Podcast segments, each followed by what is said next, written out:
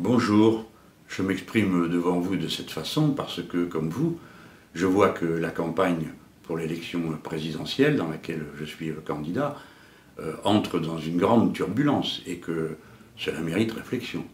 Vous avez vu qu'après que euh, messieurs Juppé, Sarkozy euh, aient été éliminés de cette élection, après que le président de la République en exercice ait dû renoncer à venir défendre son bilan devant les Français, c'est au tour de M. Fillon, dorénavant, d'être lui-même dans la tourmente. Et beaucoup d'observateurs pensent que d'ici à quelques jours, son rôle deviendra intenable compte tenu de ce que euh, les médias et les enquêtes lui reprochent. Clairement, euh, nous entrons dans une zone de grande turbulence, d'autant que dimanche dernier, l'élimination de M. Valls a euh, terminé ce tableau. Que se passe-t-il? Eh ben, Je crois que tout le monde le voit simplement. Que ce soit dans un parti ou dans l'autre, de toute façon, il y a un courant qui pousse à dégager euh, les responsables de la situation euh, que nous vivons aujourd'hui. Cette vague, elle est d'une puissance terrible. Et qui essaye de s'y opposer sera emporté. Et tant mieux. Il faut ouvrir des perspectives positives, mais personne ne fera rien contre cette volonté générale qui s'exprime aujourd'hui. Pour ma part, j'ai choisi mon camp, et depuis un moment, vous le savez, m'a-t-on assez reproché d'avoir dit euh, on vote, il dégage. Bon, c'était un peu piquant, mais enfin, il faut bien admettre que ça correspond à l'état d'esprit des Français qui se manifeste aussi bien d'ailleurs à droite qu'à gauche. À ce moment, euh, après l'élimination de M. Valls, euh, M. Benoît Hamon euh, s'adresse à moi et il dit qu'il me tend la main. Eh bien, j'en suis heureux, car d'une façon générale, ça change d'avec ce que j'ai connu pendant les dix dernières années, où personne ne me parlait sur ce ton. J'ai noté aussi le nombre des mots, euh, de mon vocabulaire et de mon programme qui était repris par lui, et j'en suis enchanté. Je considère que ça fait avancer les idées, et euh, je ne réclame pas de droit d'auteur. Au contraire, plus on partage, plus je suis content, je l'ai toujours dit, et je crois que pensent comme moi beaucoup de gens. Euh, doit-on se parler? Mais évidemment qu'on doit le faire. Moi, je suis partisan d'une pratique républicaine de l'échange et du dialogue. On doit pouvoir se parler dans ce pays. Vous voyez, quand j'arrive dans une ville comme Tourcoing pour y faire un meeting, Toulouse, où j'ai fait mon, pique-nique, ou bien encore Périgueux, euh, le maire de la commune euh, n'est pas de mon bord et nous n'avons pas du tout l'intention de changer d'avis. Et pourtant, nous nous rencontrons et nous parlons et je suis accueilli d'une manière tout à fait courtoise euh, dans, ces municipalités. Alors, à plus forte raison, je pense que cela doit être possible pour moi de parler avec Benoît Hamon, que j'ai connu, euh, comme responsable du syndicat étudiant, comme dirigeant du mouvement de la jeunesse socialiste et ensuite euh, comme ministre. Par conséquent, il euh, n'y a, a rien qui s'oppose à ce qu'on se parle, mais ce n'est pas une affaire de rapport personnel. cette affaire-là, c'est une affaire de fond.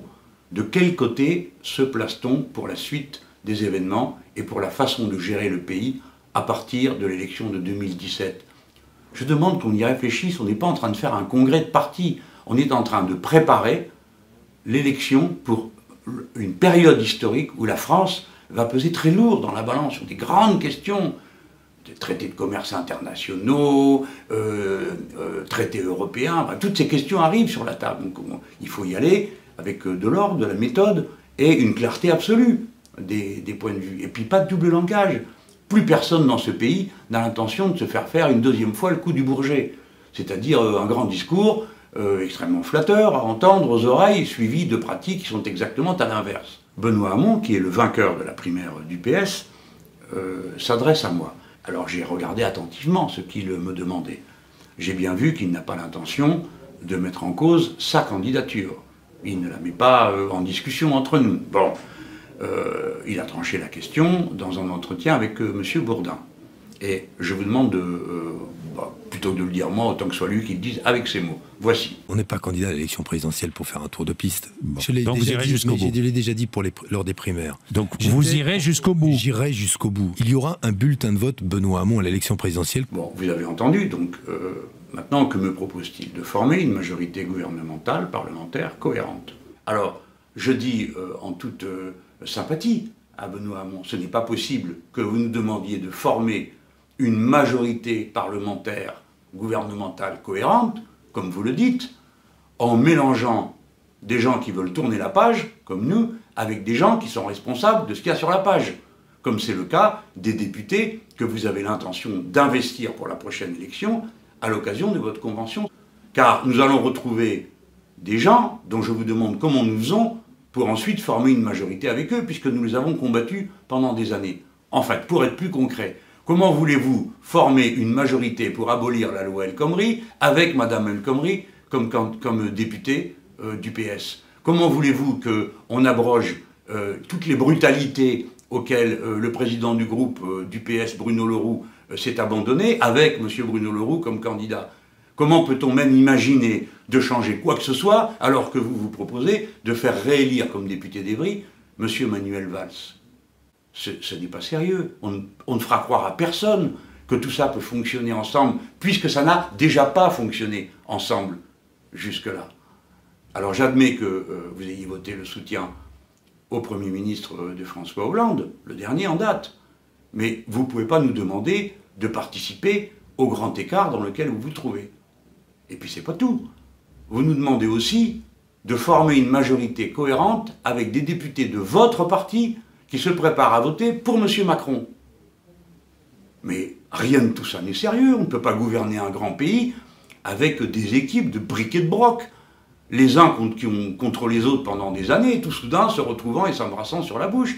Assez de carabistouilles, c'est le moment de la clarté. Je dis donc à Benoît Hamon, euh, en, toute sympathie, maintenant il faut choisir.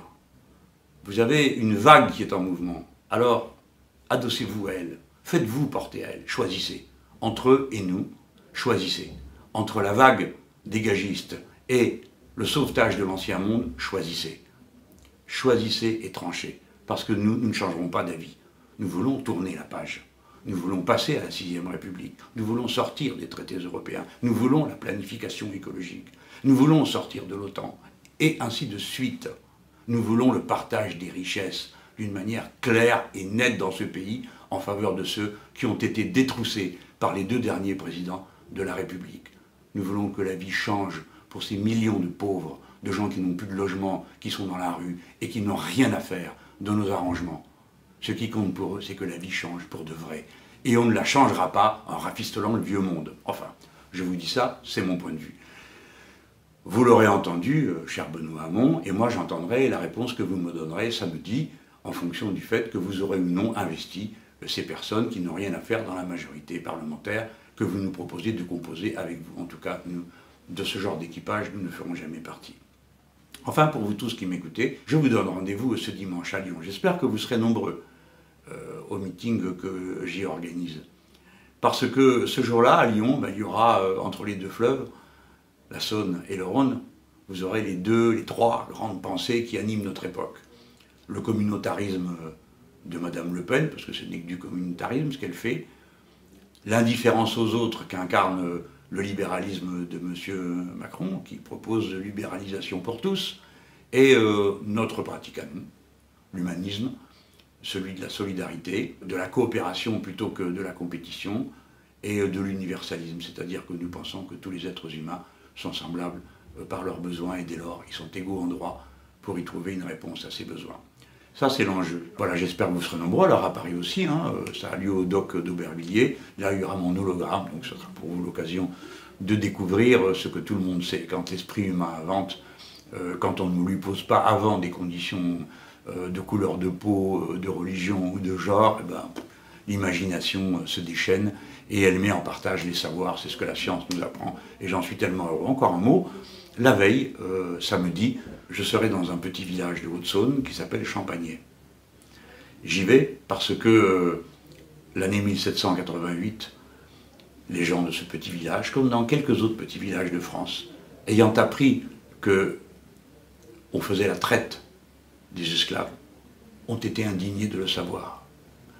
Et ils ont écrit dans leur cahier de doléances et leurs lettres au roi qu'on ne pouvait pas traiter les gens de cette façon puisque tous les êtres humains étaient semblables. Ils utilisent pour la première fois ce mot dans le vocabulaire politique. Et ils le répètent dans leurs textes.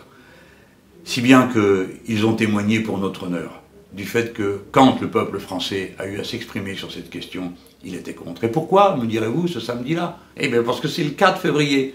Et la première abolition de l'esclavage en France dans la grande révolution de 1789 a eu lieu un 4 février. Et je voudrais marquer euh, une pierre blanche, cet instant, ce moment magnifique. À notre tour d'être dignes de nos anciens. Ne supportons pas l'esclavage social qu'endurent tant de gens dans ce pays qui souffrent au travail. Ne supportons pas l'esclavage de la relégation auquel tant de personnes sont contraintes par le chômage. Ne supportons pas la condition de sous-citoyens de ceux qui n'ont même plus d'adresse parce qu'ils sont dans la rue et n'ont plus aucune capacité de participer à la vie de la communauté humaine. Voilà ce que signifiera ma présence ce 4 février et je suis heureux de pouvoir vous en parler. Bon, bref, d'ici dimanche, on aura les réponses à mes questions. Je les redis pour le cas où ils ne l'auraient pas compris. Benoît Hamon, choisissez entre eux et nous.